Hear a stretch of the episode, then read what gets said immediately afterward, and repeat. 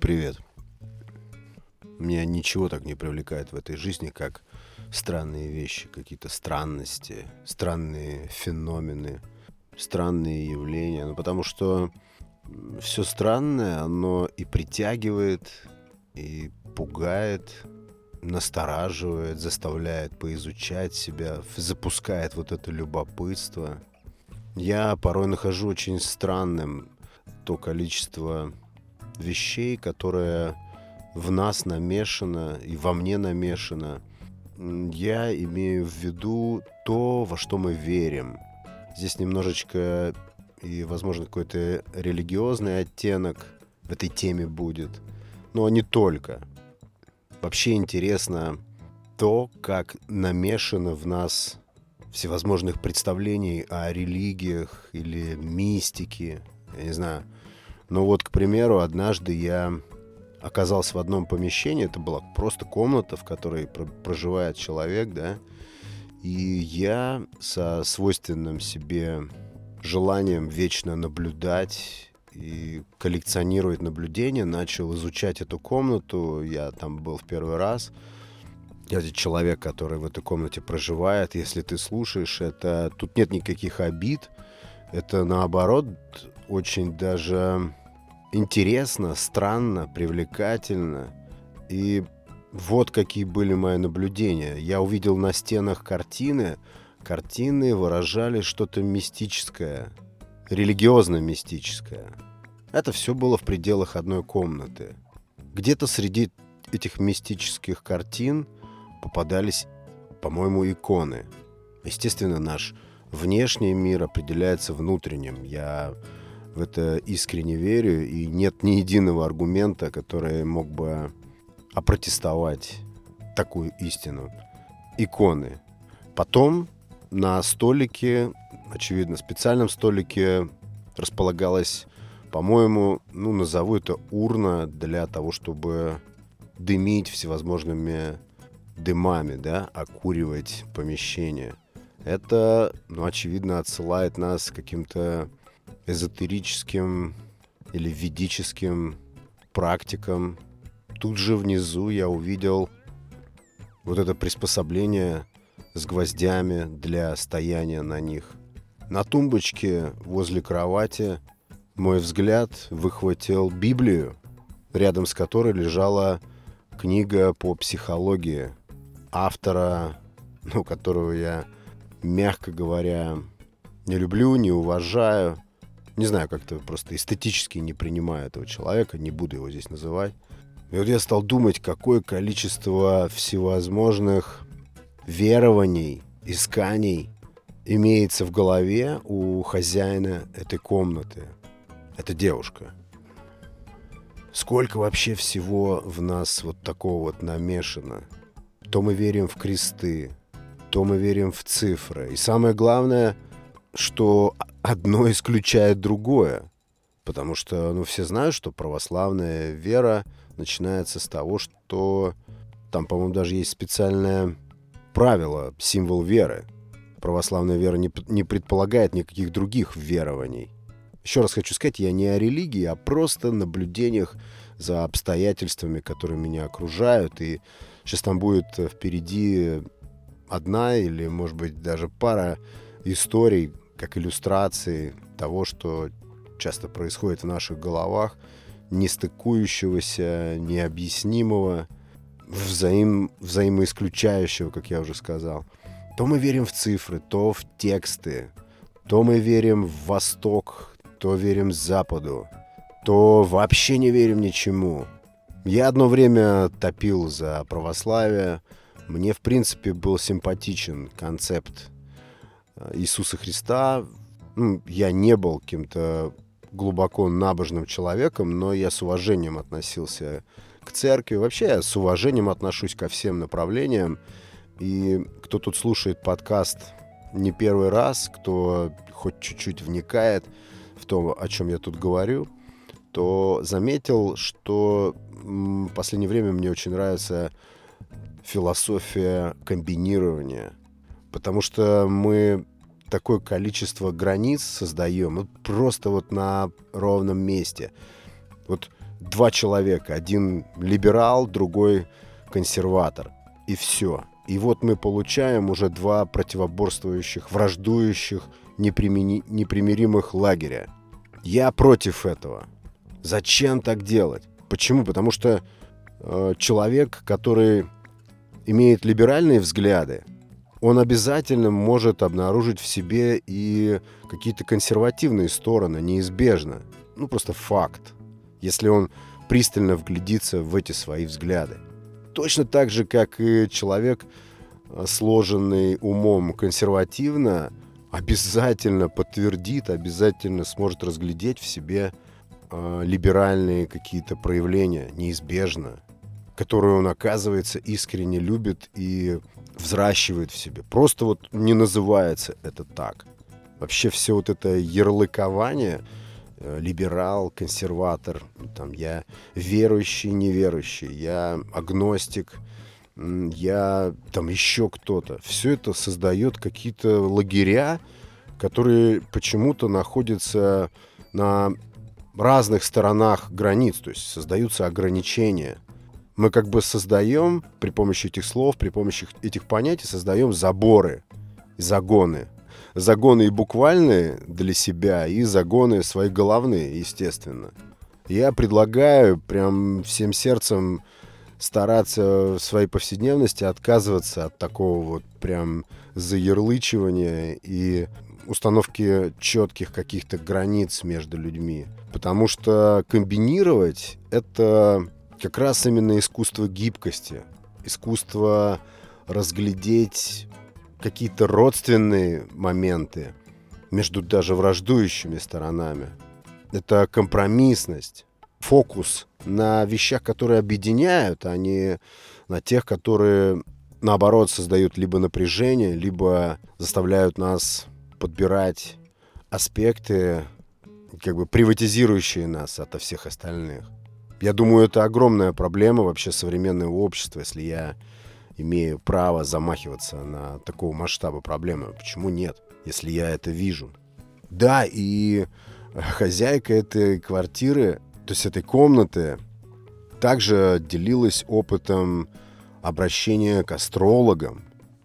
Это вообще что-то невероятное. Я вообще не понимаю, кто мы, православные мы, язычники или нет. Мы наряжаем елку. Вообще, в принципе, это языческий обряд. Кто-то говорил, какие-то серьезные исследователи подтверждают, что это яркое проявление язычества. При этом мы чтим, естественно, а, православные какие-то каноны, причем интересно, что э, какие-то люди чтят одни православные каноны, совершенно не зная о других.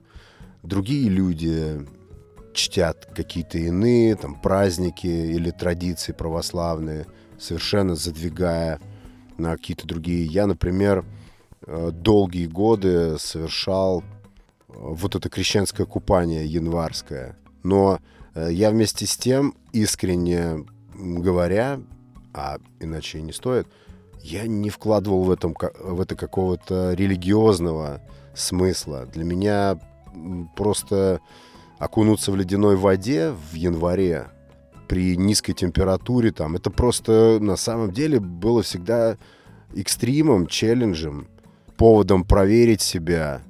И я никак, вот, откровенно говоря, себя не причислял к вот этому именно православному движению. Я находился там, да, среди мужчин, среди людей, которые совершают те же действия, но я не скажу, что я был как бы прельщен именно религиозной стороной этого вопроса. Конечно, некое таинство, наверное, я ощущал и как-то, может быть, так иллюзорно себе все это накручивал, потому что я знаю историю о том, как крестили Иисуса Христа в реке Иордан. У меня есть такие в голове, ну, как бы комиксы и картинки, как все это происходило. Торжественно, интересно. И я в какой-то небольшой степени во время вот этих омовений крещенских да, ощущал какую-то причастность, не знаю, выдумывал я это или это действительно шло как-то изнутри, но первостепенно это было для меня просто желание проверить себя, и традиция такая. Плюс общность. Мне нравилось, что возникает некое единение, вот это, вот эта экстремальная традиция, экстремальный ритуал, он создает эффект объединяющий среди людей, которые это совершают. Это, да, это я замечал. Это не похоже на тусовку, а, где люди, не знаю, оголтело выполняют какие-то действия. Нет, это именно выглядит как таинство, как таинство и как некий священный ритуал. Да, у меня была к этому определенная симпатия, но при этом я совершенно хладнокровно и с безразличием отношусь к каким-то другим э, традиционным вещам, которые вообще обычно чтут православные. Вот я хотел рассказать историю. Однажды, однажды этот человек странный, тоже как раз почему я начал эпизод с э, определения для вас, для себя, что такое странные вещи и как интересно за ними наблюдать. Я просто познакомился. Это один из э, моих родственников, э, не очень близких, скорее просто даже знакомый, чуть старше меня. И он увлеченный книгами читал Иоанна Кронштадтского, если знаете такого. Это человек, деятель литературный деятель, церковный, политический деятель. Я очень-очень опосредованно знаком с этой персоной. Не знаю даже, к чему я об этом заговорил. А к тому, что нас объединил этот момент литературный. Мы стали разговаривать. Это все сопровождалось возлияниями алкоголя. Было давно, когда я еще не пришел к трезвому образу. Мы общались, и я стал делиться тем, что я с этим вот знакомым, о котором я хочу рассказать. И вот эта вся история полурелигиозная, полуязыческая, странная и мистическая, как раз именно как иллюстрация вот ко всем этим мыслям, которые я сейчас тут затеял. Мы с ним общались, и я стал делиться, на... стал говорить. Я немножко был в таком расширенном сознании, нетрезвый, очень нетрезвый. И я такой человек, когда я начинаю страстно рассказывать, особенно да, вообще просто какую-то историю, то возникает интерес, любопытство, а мы еще на тот момент с ним только-только вот познакомились, он, я видел, что он изучает меня, и он... А, почему я про Ивана Кронштадтского заговорил? Этот э, писатель был, э, если я не, не ошибаюсь, как бы визави у Льва Толстого. Они были современники, и, я так понимаю, они состояли в каком-то литературном противостоянии. И не только литературном, но и идейном. И вот этот человек, он стал мне рассказывать про учение вот этого Ивана Кронштадтского. Я помню, что нас там с ним тащили, звали за стол, но мы где-то там встали, уединились, нам было очень интересно пообщаться на тему прочитанного, на тему философии, особенно религиозной философии, как я понял. А я, в свою очередь, недавно, на тот момент, прочитал «Братьев Карамазовых». И я ходил такой придавленный этой историей, очень сильно впечатленный. И с голодом обсудить с кем-нибудь братьев Карамазовых, потому что, ну, я уже рассказывал не один раз, если я в кругу своих знакомых начну говорить про литературу или про то, что я прочитал, или делиться впечатлениями, то это будет вызывать зевоту и точно никакого отклика не найдет. И я просто не смогу это обсудить, а мне очень хотелось послушать мнение людей. И вдруг выясняется, что этот э, человек тоже знаком с этой историей. Там, э, кто не в курсе, один из персонажей — это такой старец Засима или Зосима, я так и не помню. Между прочим, мы на эту тему тоже спорили, э, на каком слоге ударение в этом слове, в этом имени ставится. И я стал ему рассказывать о чуде преображения. Там в «Братьях Карамазовых» встроена такая небольшая история про то, как э, дуэлянт, такой брутальный хулиган, вообще-то да, в самом начале романа «Братья Карамазовы» он умирает. Этот старец, ну пусть будет Засима, да, пусть будет Засима. Хотя я, когда читал, читал Зосима, не знаю, как правильно. Ладно, и как он стал старцем, как он стал святым, Это случилось в результате прозрения утром, когда его вызвали, или он вызвал, я сейчас не помню, в очередной раз на дуэль. И вот на рассвете, когда он прибыл к месту дуэли, он увидел вот этот вот знаменитый Достоевский а, косой луч солнца, который бьет в глаза, который вызывает вот это самое просветление, вызывает не только просветление, но перерождение. И в результате этот герой, этот брутал, не знаю, гусар, беспредельщик прозревает и становится святым. Ни больше, ни меньше. Уходит в монастырь и дальше становится таким центром притяжения и всевозможных заблудших душ и, в общем-то, исцелял людей, превратился в мудреца. И я вот этому своему новому знакомому рассказывал вот эту историю и рассказывал о том, как я сильно впечатлен этим преображением. И он слушал меня с большим вниманием и стал мне потом в ответ тоже подобные какие-то истории рассказывать и вообще стал мне осыпать ну, такими комплиментами, что надо же, как глубоко ты погрузился Э, в эту историю, которая внутри другой истории находится. Он был в курсе, тоже читал Карамазовых. Мы проговорили несколько часов, да вообще я не об этом хотел рассказать. Однажды мой друг, э, товарищ мой или партнер по работе решил сделать мне презент. И сейчас я расскажу, как одно связано с другим, как вот этот человек связан с тем, о чем я сейчас буду рассказывать хотел сделать мне презент. И получается так, что он был в моем районе, звонит мне на телефон и просит спуститься, забрать презент. Я говорю, отлично, супер, спускаюсь. Я спускаюсь перед подъездом и вижу, было уже темно, и я вижу, представляете, среди кустов и деревьев на меня идет крест.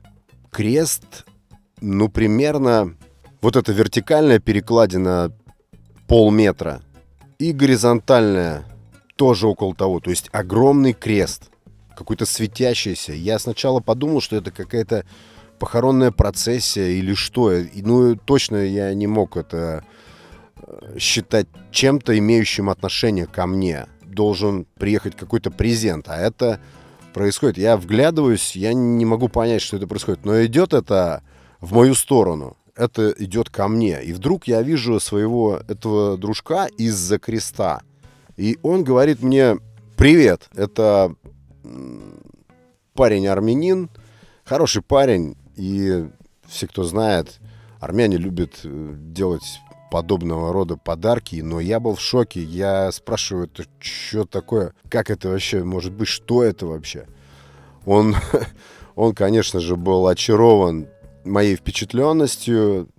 Я даже, я даже не мог это взять в руки. Ну, представьте себе, крест, не знаю, метр где-то, наверное, на 50 сантиметров. Вот какой-то светящийся, весь выпуклый, с Иисусом Христом распятым прямо здесь. И он мне говорит, это, это бутылка на самом деле, и там внутри вмонтирована бутылка коньяка, вот здесь вот дырочка, ты просто наливаешь из креста. Я говорю, да ладно. Он говорит, да-да-да, мы вот так вот делаем там у себя, вот с тех мест, откуда он из Армении. Он недавно прилетел оттуда и э, спрашивал меня, чего привезти. Но это, конечно, я этого не заказывал. Это уже была его инициатива. Ну ладно, думаю, окей, спасибо тебе большое. И я забираю свой презент, ухожу.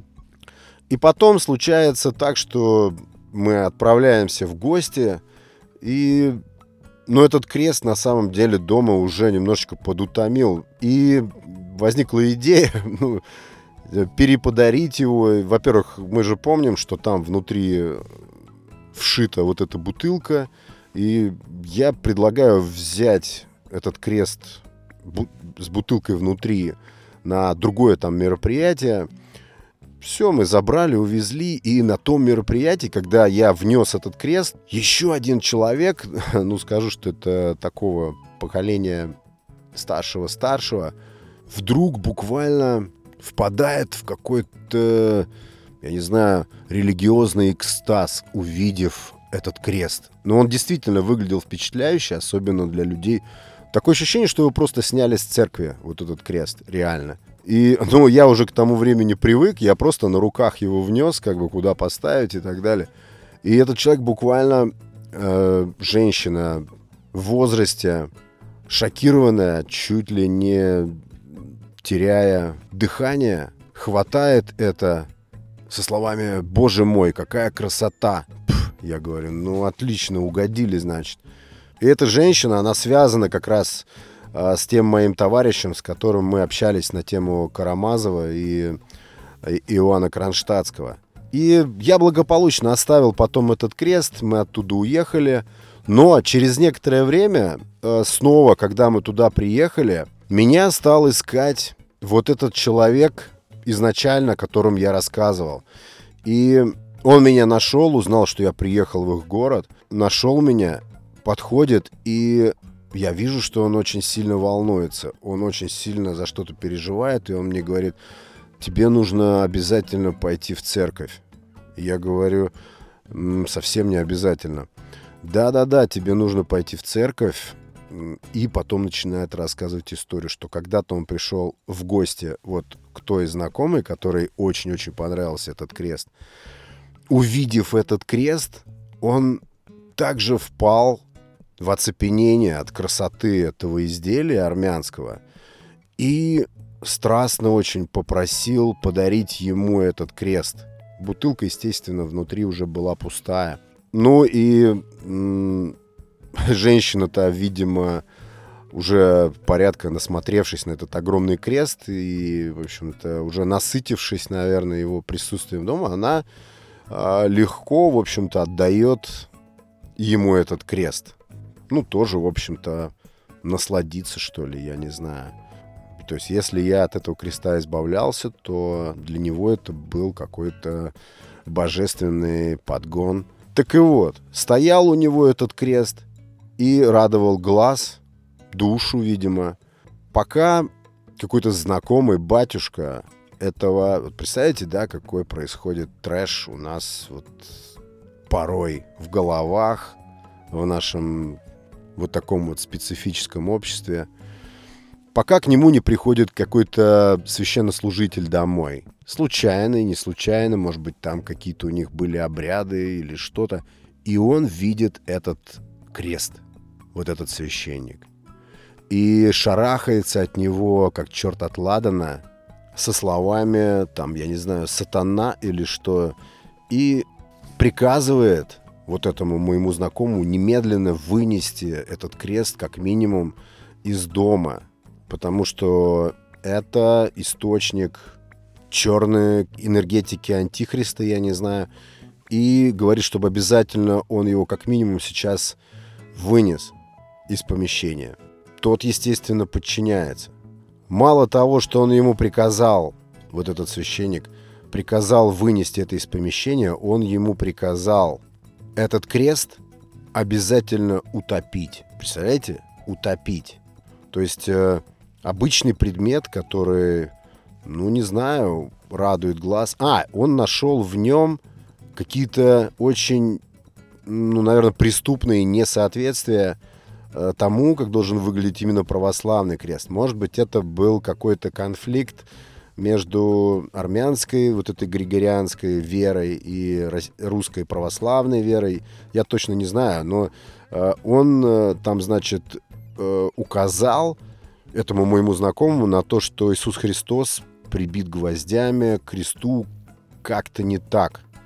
То ли ноги скрещены у Христа не таким образом, то ли что-то еще, но эти детали были абсолютно неприемлемы для того, чтобы, не знаю, наслаждаться видом распятия.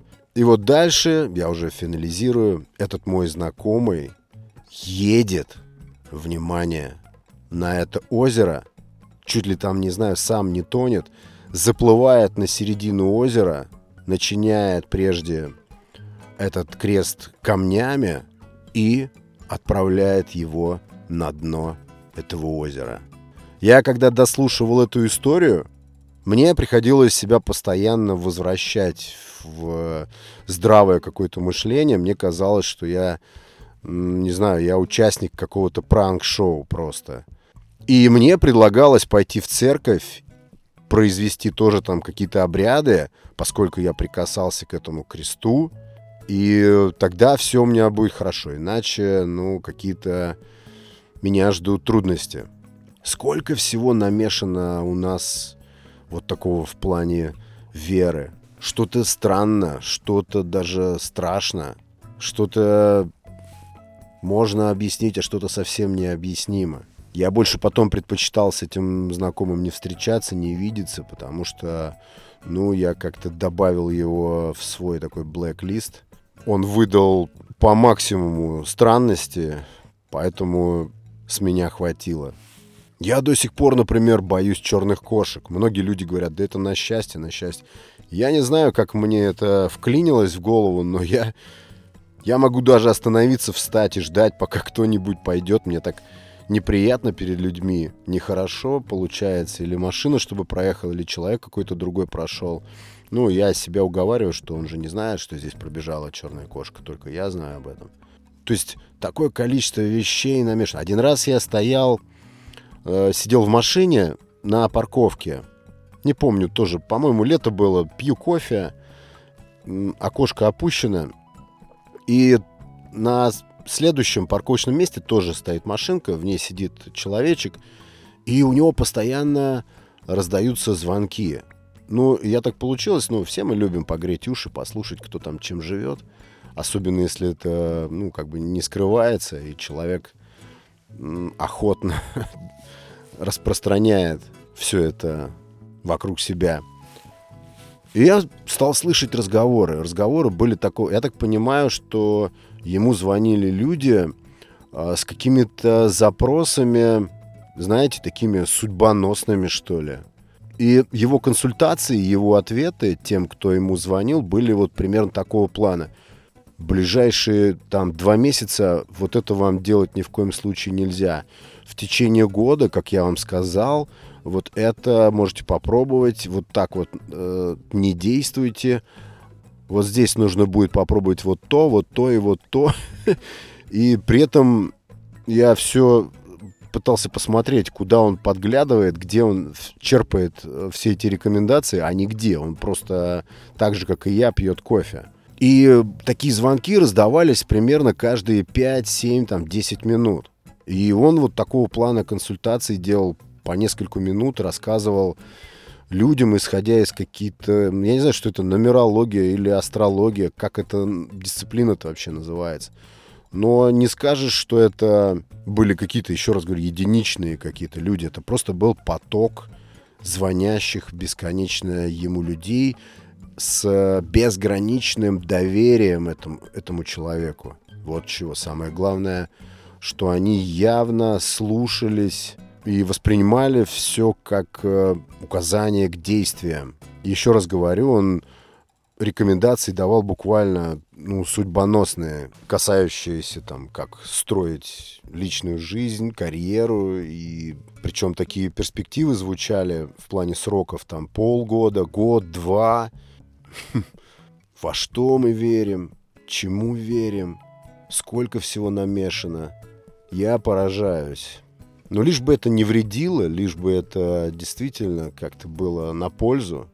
Да и плюс мы легковерны. Нам бы лишь бы за что-то зацепиться, что дарит нам надежду. И плевать нам тогда, что это нумерология или ведизм. Нам уже тогда безразлично. Лишь бы была надежда, лишь бы было бы за что зацепиться, от чего питаться. Да? Я думаю, что в этих во всех верованиях, взглядах, во всей этой религиозности, я думаю, что нету никакой последовательности, нету какой-то строгой категоричности. Это всегда будет какой-то микс из совершенно разрозненных, а вот как подчеркну, взаимоисключающих даже каких-то аспектов. Все противоречиво, все противоречиво. Нету ничего однозначного. Я не знаю, я приверженец и считаю, что важно уметь комбинировать разное. Почему бы в этой религии не взять вот это, в той религии вот то, в этой дисциплине позаимствовать вот этого, создать как бы свой собственный набор представлений и не обязательно при этом определяться, кто ты есть в плане религии. Нам потому что вечно нужно все назвать, наименовать, установить вот этот флажочек с именем и успокоиться. Хотя на самом деле все бесконечно трансформируется. Я говорю, я раньше так закусывался, так спорил за православие, за религию. Я вообще помню, мне очень симпатичен был тот концепт, что человек определяет язык и религия. Если человек хорошо знает свой язык родной и чтит религиозные каноны своей страны, своего, своей земли, да, то он считается правильным, да. Но, черт подери, если ты знаешь не один язык, а два, а если ты знаешь не два языка, а три, а если ты хочешь еще больше языков знать, а если ты вдруг сунулся действительно в восточные дисциплины, в буддизм, что если тебя заинтересовала эта история, допустим, связанная с Гаутамой Буддой, которая дает тебе ответы на твои вопросы больше, чем та религия, которая традиционно является религией твоей земли. Что если так?